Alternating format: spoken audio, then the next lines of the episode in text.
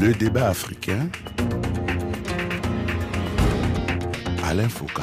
7 000 à 13 000 civils tués, 2 000 à 7 000 femmes enlevées pour servir d'esclaves sexuels aux djihadistes, des centaines de soldats décapités, autant de travailleurs humanitaires exécutés, des centaines d'attentats suicides, plus d'un million et demi de réfugiés et déplacés.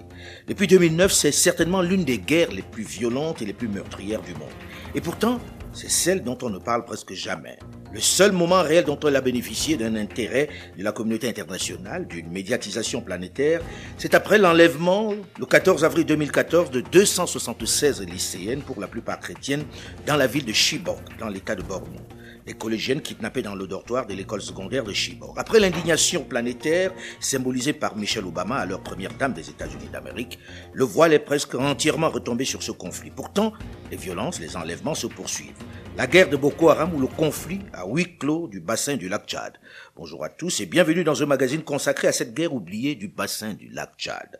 Où en est-elle aujourd'hui? Qu'est-ce qui explique ce silence assourdissant autour de ce conflit? Plusieurs invités sur ce plateau installé aujourd'hui à Yaoundé, la capitale du Cameroun, avec quelques spécialistes de cette lutte. D'abord, Madame Marthe Wandou, coordinatrice de l'ONG Aldepa, prix Nobel alternative 2021 pour avoir construit un modèle de protection communautaire de l'enfance face à l'insurrection terroriste et à la violence sexiste dans la région du lac Tchad au Cameroun. Bonjour Madame Marthe Wandou.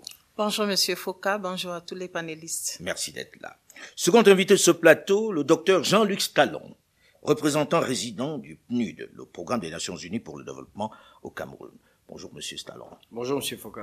Merci d'être là. Notre troisième invité est le professeur Issa Saïbou, expert en criminalité transfrontalière, doyen de la faculté des arts, des lettres et sciences humaines de l'université de Marois dans l'extrême nord du Cameroun. Bonjour, professeur Saïbou. Bonjour, monsieur Foucault. Quatrième invité de ce plateau, un militaire, un officier supérieur opérationnel. On n'a pas l'habitude de voir un officier en uniforme sur notre plateau. Ça fait plaisir. Le colonel Monchingam Martin Luther, chef d'état-major du secteur numéro 1 de la force multinationale mixte.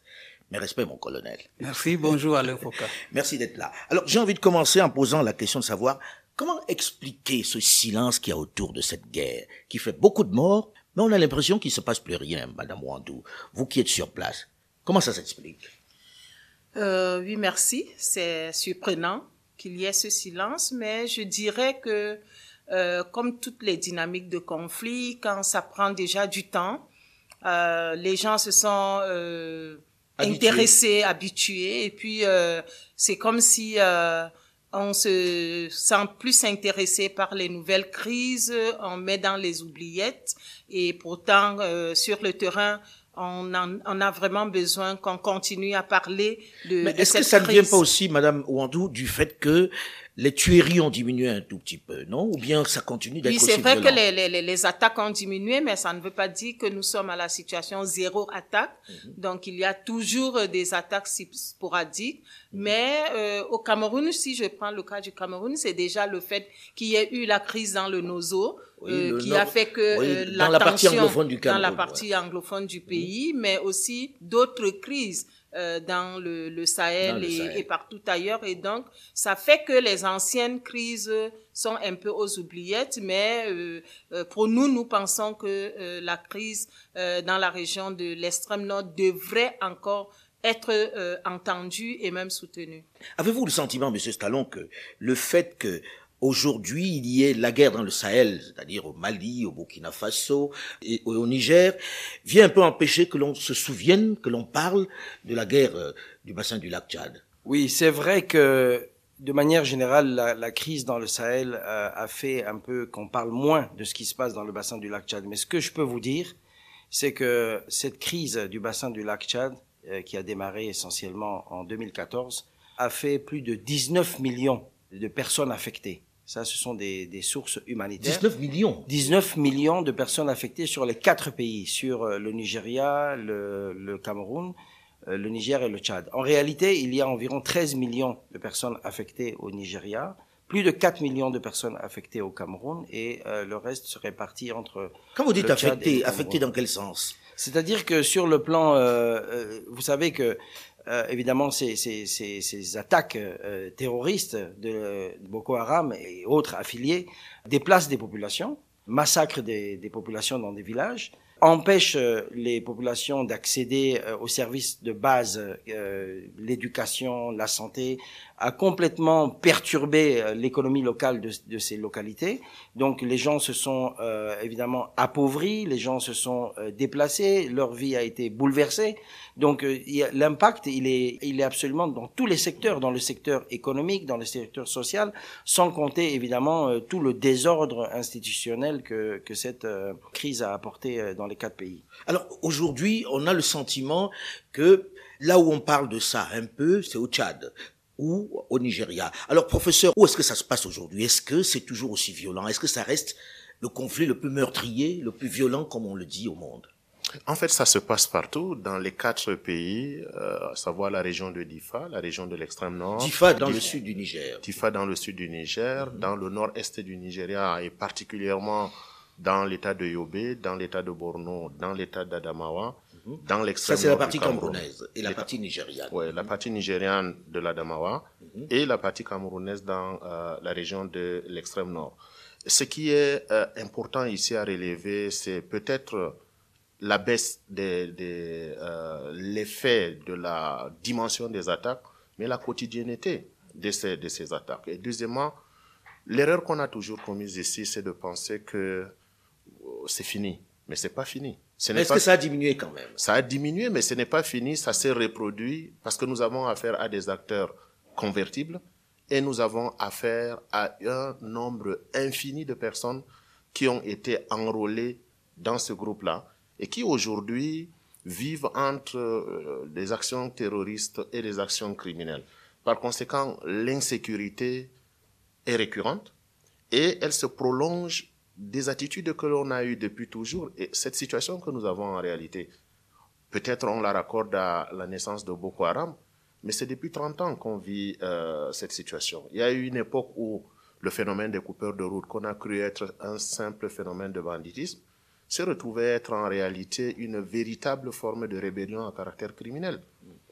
Les États ont mobilisé des ressources importantes dans les quatre pays. Alors quand on, quand on écoute ça, on a le sentiment que cette guerre n'était pas vraiment liée à Boko Haram au départ, que Boko Haram a récupéré alors. Nous avons affaire en réalité à, un, à une continuation du fait de la reproduction des menaces dans la zone. Et vous verrez par exemple que sur le terrain de Boko Haram, il y a eu une rentabilisation de situations préexistantes par les groupes armés actuels, aussi bien pour les besoins de financement, pour les besoins de recrutement d'acteurs ou alors par rapport aux zones euh, opérationnelles. Or, les États ont mobilisé beaucoup de ressources, certes, mais ces ressources sont restées essentiellement focalisées sur la réponse militaire. La réponse militaire, justement, la réponse militaire, mon colonel, est-ce que on peut dire qu'elle est positive aujourd'hui? Est-ce qu'elle a apporté des, on va dire, des améliorations? Effectivement, la réponse militaire est très positive.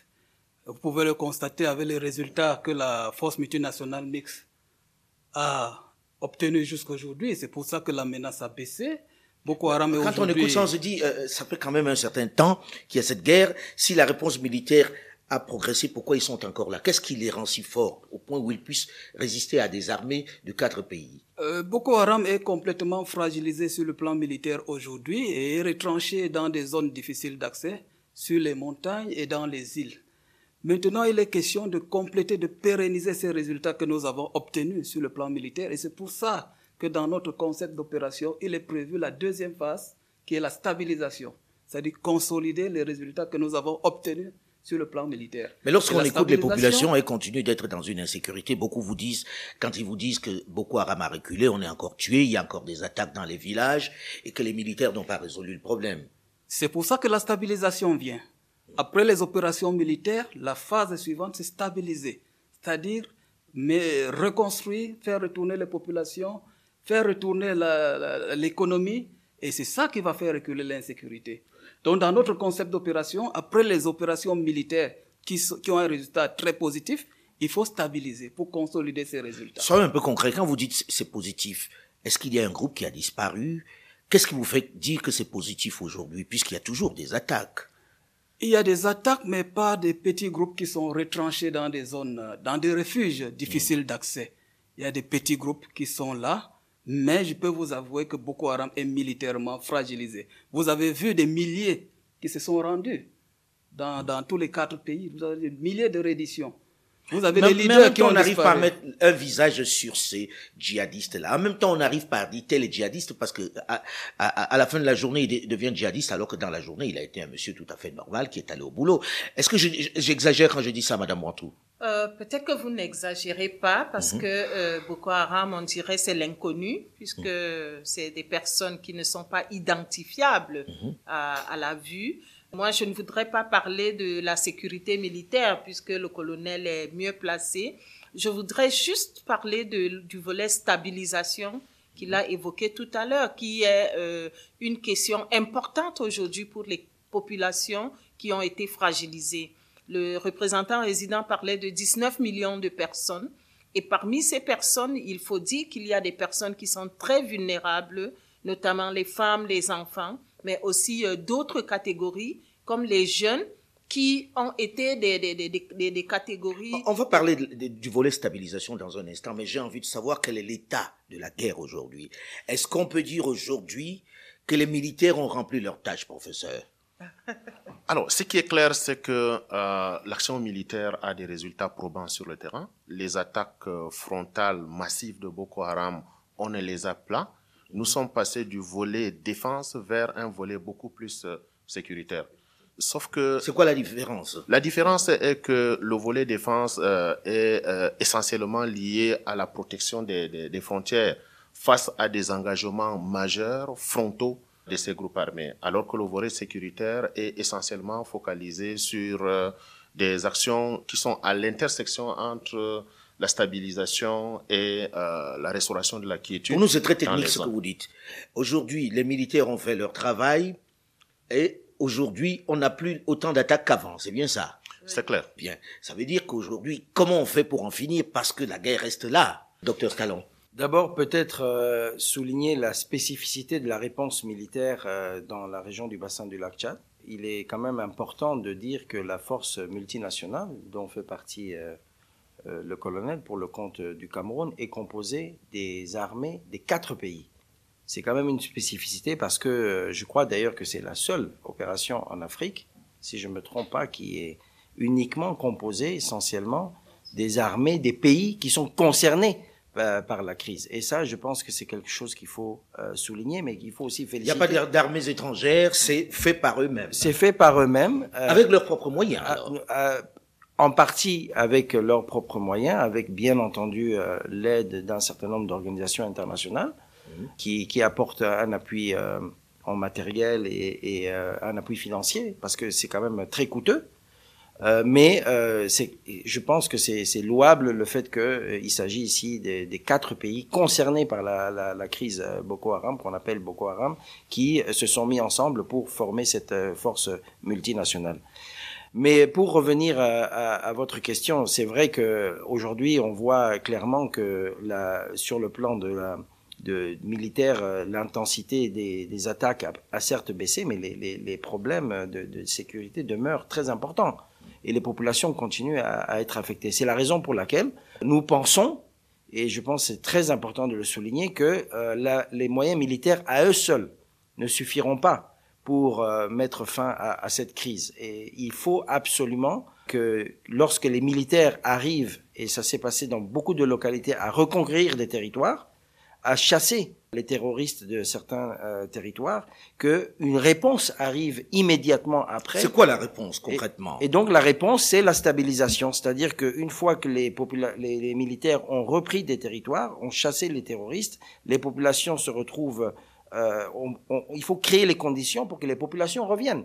Et, et c'est quoi les conditions, Monsieur Stallon C'est créer des, des emplois, c'est faire quoi? C'est apporter de l'argent? C'est quoi? Absolument. Donc, il, il s'agit essentiellement de faire trois choses. Mm -hmm. La première, c'est de ramener euh, les forces euh, publiques euh, pour qu'il y ait l'ordre public. Donc, la, le, le, premier objectif de la stabilisation, c'est de ramener les conditions pour que la police, la gendarmerie se redéploient pour assurer l'ordre public. La deuxième chose, c'est de rapporter les services de base l'éducation, la santé, l'accès à l'eau, etc. Et le troisième volet, c'est de faire repartir la petite économie locale de ces localités qui ont été affectées parce que euh, lorsque on ne crée pas d'emplois, lorsque on ne crée pas, on ne fait pas repartir des activités comme l'agriculture, comme l'élevage, alors euh, vous pouvez mettre en place toutes les infrastructures que vous voulez, mais ça va recréer d'autres problèmes. Ben, on, a, on, a, le sentiment que, parce que ce que vous dites, c'est le bon sens, mais qu'est-ce qui fait que les États ne le fassent pas aujourd'hui? Qu'est-ce qui fait que lorsque vous avez conquis un espace, un territoire, une localité, il n'y ait pas derrière l'arrivée de l'État qui installe tout ce dont il parle, Monsieur Stallon ben, Au plan militaire, nous, nous faisons notre travail et... C'est pas frustrant un peu de voir que vous avez conquis et puis que... Euh, C'est notre plaidoyer que ce soit suivi, que la stabilisation suive nos actions. Et je peux vous souligner ici que la vision politique de la guerre contre Boko Haram est une approche globale. Vous vous souvenez, en 2015, le président Paul Biya disait « en menace globale, riposte globale ». Le mot global est très important dedans. Quand il dit global, ça veut dire tous les acteurs doivent mutualiser leurs efforts. Global aussi veut dire approche multidimensionnelle, pas seulement militaire comme beaucoup disent. Mais bon, on a beaucoup dit ça, on a beaucoup dit ça, mais sur le terrain, sur le terrain, comment ça se matérialise Justement, c'est pour ça que dans notre concept d'opération, nous avons trois lignes. Une ligne purement militaire, une ligne développement et une ligne humanitaire. Ça, c'est dans la force multinationale. Donc, nous sommes conscients qu'après nos actions, d'autres acteurs doivent entrer en jeu pour apporter le développement. Mais qu'est-ce qu'ils attendent, les acteurs, professeurs? On a le sentiment que c'est là où ça pêche, finalement. Alors, je pense qu'il est important de rappeler ici que la FMM est quelque chose d'original. Force multinationale mixte. Mixte. Mmh. Quelque chose d'original en ce sens que c'est une réponse d'abord régionale, portée par des États qui eux-mêmes sont confrontés à une diversité de bassins stratégiques. Parce que si vous regardez bien, chacun des quatre pays membre de la CBLT et donc pourvoyeur. C'est quoi la CBLT La Commission du bassin du lac Tchad. Et donc euh, pourvoyeur de ressources à, militaires à la FMM. Chacun de ces pays est confronté à d'autres zones de crise. Et donc ce qui a lieu ici peut-être de recommander fortement, c'est que à l'action de l'État s'ajoute une action plus forte, plus importante des partenaires.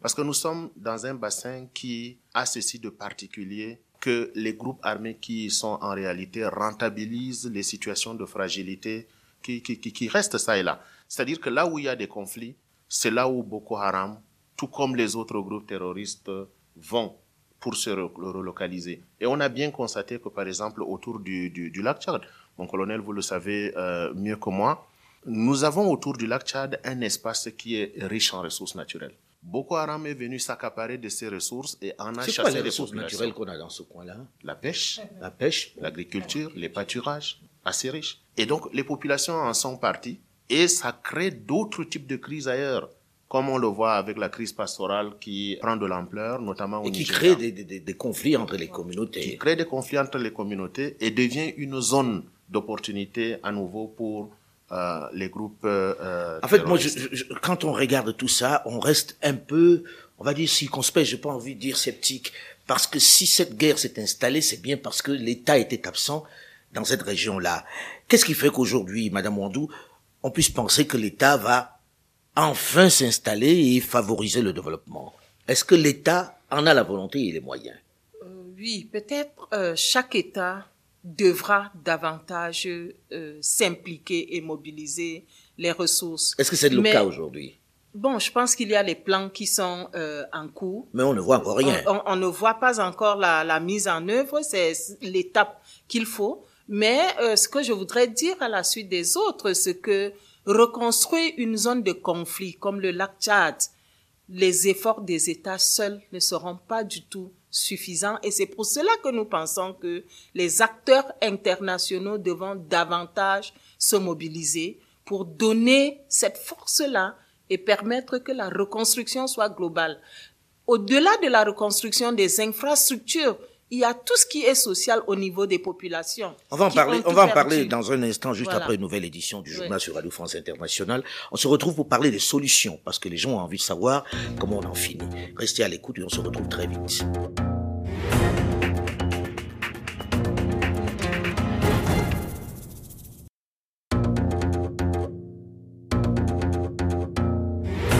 Le débat africain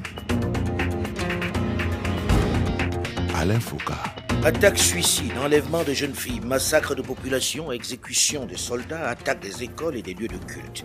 La situation dure depuis plus d'une dizaine d'années déjà. Comment en finir avec la guerre contre les mouvements djihadistes qui ensanglantent presque chaque jour le bassin du lac Tchad? Dans le plus grand silence. Qu'est-ce qui explique l'échec des diverses interventions militaires conduites contre ces obscurantistes violents qui ensanglantent cette région? Bonjour et bienvenue si vous nous rejoignez seulement maintenant dans la seconde partie de ce magazine consacré aujourd'hui à la guerre dans le bassin du lac Tchad. Avec sur ce plateau de Yaoundé, la capitale camerounaise, plusieurs invités. D'abord Madame Marthe Wandou, coordinatrice de l'ONG Aldepa, prix Nobel alternatif 2021, pour avoir construit un modèle de protection communautaire de l'enfance face à l'insurrection terroriste et à la violence sexiste dans la région du lac Tchad au Cameroun. Second invité de ce plateau, le docteur Jean-Luc Stallon, représentant résident du PNU, le programme des Nations Unies pour le développement au Cameroun. Notre troisième invité est le professeur Issa Saïbou, expert en criminalité transfrontalière, doyen de la faculté des arts, lettres et sciences humaines de l'université de Marois dans l'extrême nord du Cameroun. quatrième invité de ce plateau, un militaire, un officier supérieur opérationnel, le colonel Mouchingam Martin Luther, chef d'état-major du secteur numéro 1 de la force multinationale mixte. On parlait de cette guerre qui aujourd'hui a, malgré tout, d'après ce qu'on a pu comprendre, diminué un tout petit peu. Cette guerre qui aujourd'hui prend plutôt un côté sécuritaire. Comment en sortir? Comment faire que ça ne recommence pas? Parce que ce qui a favorisé la naissance de cette guerre, c'était l'absence des pouvoirs publics dans cette région, l'oubli un peu de cette région. Professeur, qu'est-ce qu'il faut faire dans l'immédiat pour éviter le retour des djihadistes dans cette zone? Alors déjà, il faut euh, remplacer les espaces de parcours des djihadistes par des espaces de développement en viabilisant les zones frontalières, en favorisant des interactions transfrontalières positives, commerce, agriculture, élevage, Deuxièmement, en faisant en sorte que les opportunités de développement qu'il y a autour du lac Tchad puissent voir là se développer des agro-industries, voir des moyens importants permettant la conservation, voire des possibilités de transformation. Est-ce que vous avez le sentiment aujourd'hui que c'est connu des pouvoirs publics? Parce que ce que vous dites, c'est la logique, c'est-à-dire si vous donnez le développement, il va y avoir la sécurité, les gens vont avoir des emplois, donc ils ne vont pas se faire enrôler par par Boko Haram et tous ces obscurantistes. Avez-vous le sentiment aujourd'hui que les États en ont pris conscience, que ça fait partie de leur programme? Je pense que c'est clair que les États en ont pris conscience, mais il y a un souci de ressources. Ça demande énormément de ressources. Les États sont engagés sur plusieurs fronts. Il y a la concomitance de l'action de développement et de l'action militaire sur différents fronts. Par conséquent, entre ce que l'État met dans le développement et ce que l'État met dans la lutte contre les groupes résiduels, il est difficile de pouvoir évidemment faire face à, l'ensemble des enjeux qu'il y a. À côté Pour vous, l'État n'a pas les moyens, mais est-ce qu'il y a la volonté aujourd'hui? Madame Wandou, vous vivez avec ces personnes, vous avez une ONG qui travaille dans ce domaine-là. Qu'est-ce qu'il faut faire dans l'immédiat et pour qui?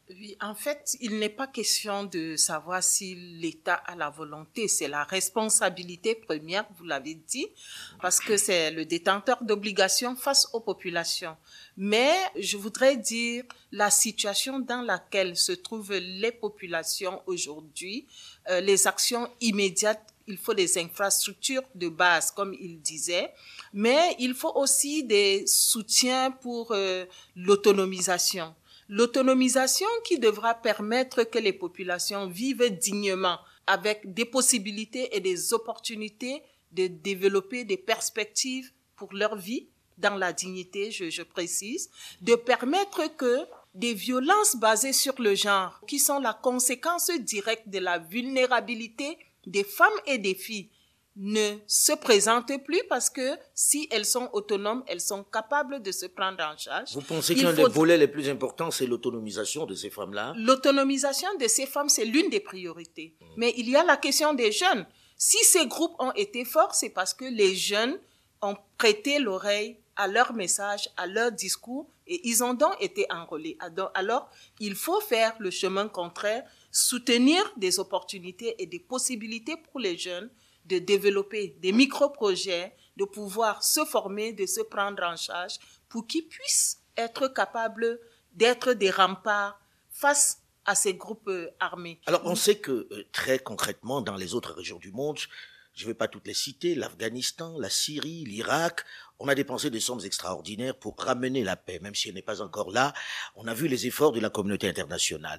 Vous, Monsieur Stallon, vous appartenez au PNUD, le Programme des Nations Unies pour le développement. Qu'est-ce qui fait que cette région-là n'intéresse personne, qu'on ne veuille pas débourser de l'argent pour faire tout simplement cette stabilisation, ramener le développement, qui est en réalité l'une de vos tâches? D'abord, il faut dire que depuis 2018, euh, les quatre pays, euh, à travers la commission du bassin du lac Tchad, ont approuvé un, programme qu'on appelle communément le programme de stabilisation. Subséquemment, ce programme a été également euh, reconnu par l'Union africaine. Donc sur le plan du cadre programmatique, il y a ce programme de stabilisation qui a démarré depuis 2018. Le PNUD a mis en place un, pool, un fonds de financement de ce programme qui a permis aujourd'hui dans les quatre pays, dans les zones concernées par la crise, d'apporter une réponse qui va être complémentaire à l'action militaire. C'est-à-dire ah, que... Excusez-moi, moi j'ai envie de comprendre. Hein. Euh, quand on nous parle de le PNUD d'affaires, c'est combien? Non, je, Combien on a mis sur la table aujourd'hui par rapport aux autres grandes régions? Parce que forcément, on regarde les autres régions où on met beaucoup d'argent. Et là, il y a une solution. Les militaires ont fait, comme j'ai pu comprendre, une partie de leur tâche. Pour qu'on ramène la paix, il faut de l'argent il faut le soutien de la communauté internationale. Combien on met sur la table? Voilà, je vais, je vais vous donner euh, les chiffres, Monsieur Foucault, mais c'est important que nos auditeurs, euh, que les gens qui nous regardent comprennent euh, ce qui est en train de se passer. Hmm. Donc, nous le disions tout à l'heure, il y a l'action militaire qui se poursuit, il y a des localités qui sont libérées des groupes djihadistes, et donc il faut apporter une solution aux populations. C'est ça la stabilisation. Et comme je le disais tout à l'heure, il y a un programme qui est établi et qui est approuvé par les quatre pays et par la Commission du bassin du lac Tchad, qui permet de faire cela, et qui le fait sur trois volets, qui le fait sur le volet de euh, l'ordre public, sur le volet des services de base et sur le volet de l'économie, pour faire repartir, pour améliorer les conditions de vie des populations. Maintenant, qui finance tout ça? Et c'est ça votre question.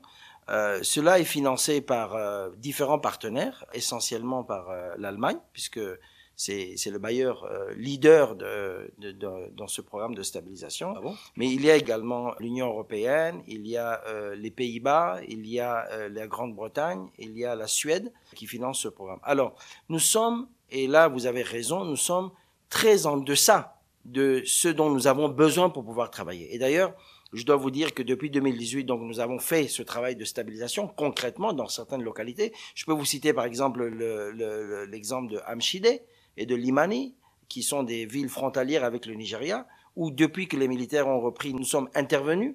Les populations sont rentrées par dizaines de milliers. Je sais que le diplomate que vous êtes est, très prudent et ne veut pas avancer des chiffres, ne veut pas se mouiller, ne veut pas se fâcher avec son administration. Mais très concrètement, combien il faut et combien vous avez dans le porte-monnaie aujourd'hui? Oui, je, je, je, vais, j'arrive à ce point-là. Hmm. Je donnais d'abord l'exemple de ce qui a été fait à Lemani, à, à, à Amchide, ville frontalière avec le Nigeria, où des milliers de personnes sont revenues, où la vie a repris aujourd'hui. Alors tout ça a été fait avec des moyens, on va estimer euh, depuis 2018 d'environ 60 millions de dollars. Mais c'est une goutte d'eau par rapport à ce C'est absolument, c'est absolument une goutte d'eau. C'est pas suffisant. Alors, au vu des résultats, et c'est ça qui est important au vu des résultats, au, vu que nous avons pu démontrer que cette approche fonctionne et qu'elle obtient des résultats concrets sur le terrain, nous sommes aujourd'hui en train de faire ce qu'on appelle le scaling up, donc le passage à l'échelle. Et pour passer à l'échelle, il faut au moins, au minimum pour euh, ce programme, plus de 100 millions de dollars euh, par an.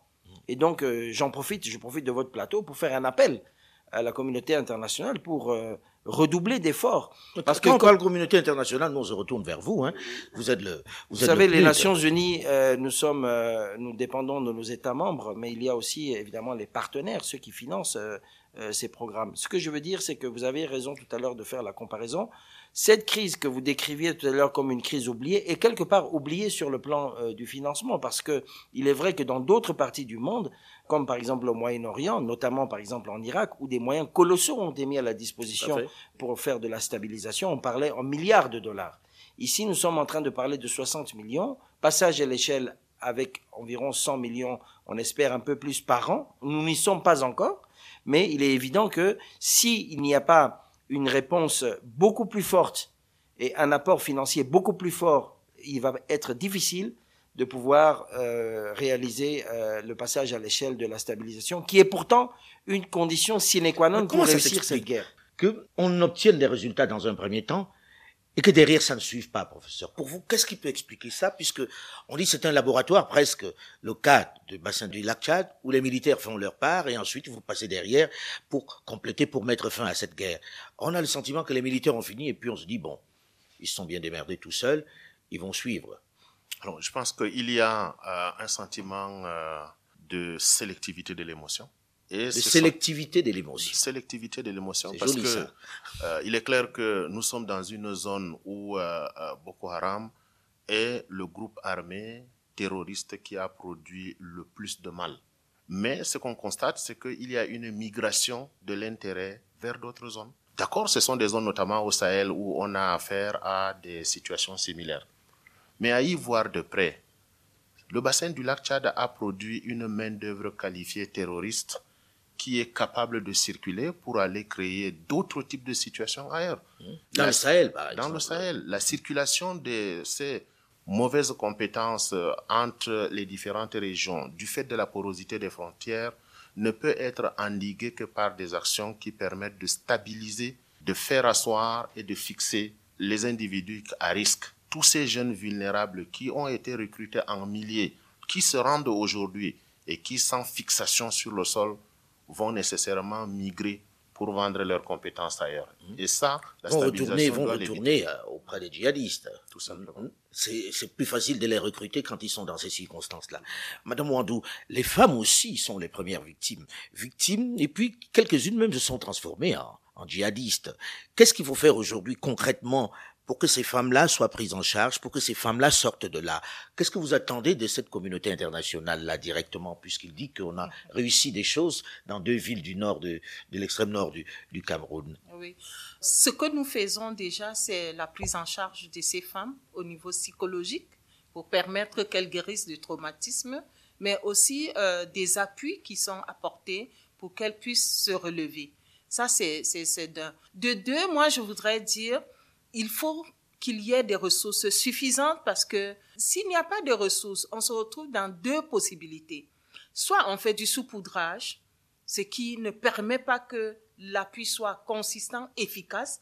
Les gens vont être appuyés et se retrouver dans la situation de vulnérabilité tout de suite après, et c'est le cycle de vulnérabilité qui reprend. Soit alors, on fait des appuis conséquents, efficaces dans certaines localités, et ça crée des frustrations pour d'autres communautés qui ne sont pas appuyées et celles-là deviennent encore des proies potentielles pour des groupes armés. Et donc ça, c'est des éléments importants qu'il faut permettre que les gens puissent vivre dignement. Donc, au-delà de ce que nous faisons déjà et qui n'est pas suffisant, il faut faire davantage, permettre que ces femmes soient effectivement résilientes, c'est-à-dire elles sont guéries de leur traumatisme, elles sont outillées sur le plan de leurs compétences de vie, qu'elles peuvent regagner confiance en elles, mais qu'elles peuvent avoir des ressources qui leur permettent d'avoir des opportunités, des possibilités de redémarrer une vie décente, une vie digne de leurs propres ressources, de ne pas seulement dépendre de l'aide humanitaire parce que ça c'est ce qui se fait depuis le début de la crise parce que justement justement c'est de ça que je parlais euh, on a le sentiment que s'est installé chez un certain nombre de personnes l'attente permanente de l'humanitaire, de l'aide. Est-ce que dans cette région, il ne peut pas y avoir un sursaut de la population pour pouvoir mais trouver d'autres alternatives, professeur? Alors, je pense que euh, c'est ce que je disais tout à l'heure. Nous sommes dans une zone où il y a des opportunités valorisables. Mhm. Vous avez parlé d'agriculture, vous avez parlé de la pêche. Qu'est-ce qui fait que ça ne reparte pas? Est-ce qu'il faut absolument qu'il y ait cette communauté internationale qui semble avoir oublié la région pour que ça redémarre? Il faut apporter plus à ce que l'État est déjà en train d'entreprendre dans la zone. Mhm. Et ce plus doit être un plus substantiel pour permettre de ne plus avoir à revenir dans le bassin du lac Tchad. Parce que les, les, yeux sont tournés vers vers la communauté internationale. C'est qui la communauté internationale? À qui on s'adresse? Et comment? Qu'est-ce qui fait qu'elle soit indifférente cette communauté internationale dans le cas précis du bassin du lac Tchad à ce point-là? D'abord, il faut dire de manière concrète, euh, si on prend encore une fois l'exemple de la réouverture du corridor entre le Nigeria et euh, le Cameroun, entre Banki et Amchide pour parler concret de ce que peut faire la stabilisation. Aujourd'hui, ces deux villes euh, ont repris de l'activité, les populations sont revenues, le petit commerce. Comment vous avez fait ça le, en fait le petit commerce local. Ben, comment on a fait ça? Comme euh, on a décrit tout à l'heure, les militaires ont libéré ces zones Mhm. immédiatement après. C'est pour ça qu'on parle ici de stabilisation immédiate. Immédiatement après, nous avons été à même de déployer nos équipes de mettre en place euh, les conditions nécessaires en reconstruisant des infrastructures, en mettant en place euh, les, les, En les- ouvrant les, hôpitaux, les en centres de santé, les hôpitaux, les les centres de santé, en faisant repartir la petite économie locale. Je peux vous dire qu'aujourd'hui, le Nigeria fait venir des produits manufacturés à travers cette frontière vers le Cameroun. Le Cameroun fait partir des vivres, du riz, du sel, du, de tout- tout- toutes sortes de vivres du Cameroun vers euh, le Nigeria et le Tchad arrive à faire repasser le, le bétail qui tout ça avait été sinistré par la crise de Boko Haram. Donc voilà de manière concrète ce que c'est que la stabilisation. Et puis je ne voudrais pas que vous ayez l'impression ici que cela ne se passe que dans cette petite localité. Nous avons aujourd'hui, nous intervenons sur trois grands départements de l'extrême nord du Cameroun pour parler du Cameroun, mais il y a également mes collègues qui travaillent à Maïdougouri, mes collègues qui travaillent à euh, Maïdougouri Nigeria, Difa euh, au Niger et la, la région du, du lac au, au Tchad. Donc il y a une dynamique qui est enclenchée. Ce qui est important de dire maintenant, c'est que cette dynamique, il faut la soutenir. Sinon, qu'est-ce qui va se passer? Si on ne, si on ne met pas les moyens adéquats à la disposition pour amplifier, pour passer à l'échelle ces, ces éléments de stabilisation dont nous, nous parlions tout à l'heure, on va, on va, on risque même un retour en arrière et on va donner encore plus de travail à nos militaires. Donc le passage à l'échelle, il est nécessaire et c'est communauté internationale, puisque vous, me posiez la question, c'est les bailleurs de fonds, mais c'est également les États concernés. Euh, il faut que les États concernés, au-delà des moyens qu'ils ont consentis sur le plan militaire, qui sont très louables et, et vraiment on applaudit avec les deux mains, mais il faut aussi maintenant qu'il y ait un appui financier à partir de leur propre espace fiscal. Ils peuvent allouer davantage de ressources. Mais ces à- États à- vous à disent qu'ils ont déjà beaucoup d'autres priorités, beaucoup d'autres problèmes. Dans le cas du Cameroun, par exemple, il y a la guerre dans le Nozo et qu'on consacre quasiment 15 à 20% des revenus de l'État à ces guerres-là. Est-ce qu'aujourd'hui, il n'existe pas, de la part des institutions comme la vôtre, un autre moyen de trouver cet argent sur, euh, ben, sur ces institutions dont vous parlez Non, le plaidoyer, c'est, c'est d'ailleurs euh, le plaidoyer, il est, il est permanent et nous sommes en train de passer le même message euh, ce matin. Il faut que les gens se mobilisent, la communauté internationale se mobilise, qu'elle prenne la mesure du fait qu'il s'agit ici d'un enjeu qui n'est pas seulement un enjeu qui concerne le bassin du lac Tchad et, et, et, qui est un enjeu international. Il s'agit ici d'un conflit. On le voit aujourd'hui. Euh, le, le terrorisme est en train de, de se ramifier dans différentes euh, régions du continent africain. Euh, Il y a aujourd'hui le Tchad, le, le, le triangle du Liptako-Gourma entre le Mali, le Burkina et le Niger. Euh, on sait que le golfe de Guinée est infesté de groupes terroristes. On voit aujourd'hui des manifestations terroristes à travers le groupe ADF à l'est de la RDC. On sait que le nord du Mozambique est, est également touché. La Somalie, ça fait très longtemps qu'ils sont affectés par le groupe El-Shabaab. Donc, si on n'arrive pas à mettre les moyens nécessaires, le message clé, c'est quoi? Si on n'arrive pas à mettre les moyens nécessaires aujourd'hui pour mettre fin à, à cette euh, ramification, à cette, euh, à ce virus euh, du, du, du terrorisme, la facture à payer plus plus loin va être beaucoup plus chère. beaucoup plus importante. Va- va être beaucoup Euh, plus pour chère. terminer là-dessus, euh, mon colonel, est-ce que vous voyez des jeunes passer de chez Boko Haram à la Libye ou dans les autres régions de, du Sahel? Euh, pour l'instant, pas. Pour Pas l'instant, beaucoup, hein. pas beaucoup. Euh, euh, Ils Pour se sont convertis, ils se sont, ils sont revenus à la maison gentiment? Pour l'instant, nous voyons plus de redditions, plus ceux qui sortent de Boko Haram pour rentrer à la maison et qui regrettent. Ils regrettent ce qu'ils ont Ils fait regrettent ce pour de ont vrai? fait. Ils ont été trompés. Ils ont été trompés. Ils ont été On trompés. espère qu'on va pas les tromper à nouveau, hein, et que c'est pas, c'est pas juste une excuse. C'est notre souhait. C'est notre souhait. Mais on va terminer sur ce souhait-là. Merci, madame, d'être venue assister à ce magazine. Bon courage dans votre action. Merci à vous, messieurs. Merci.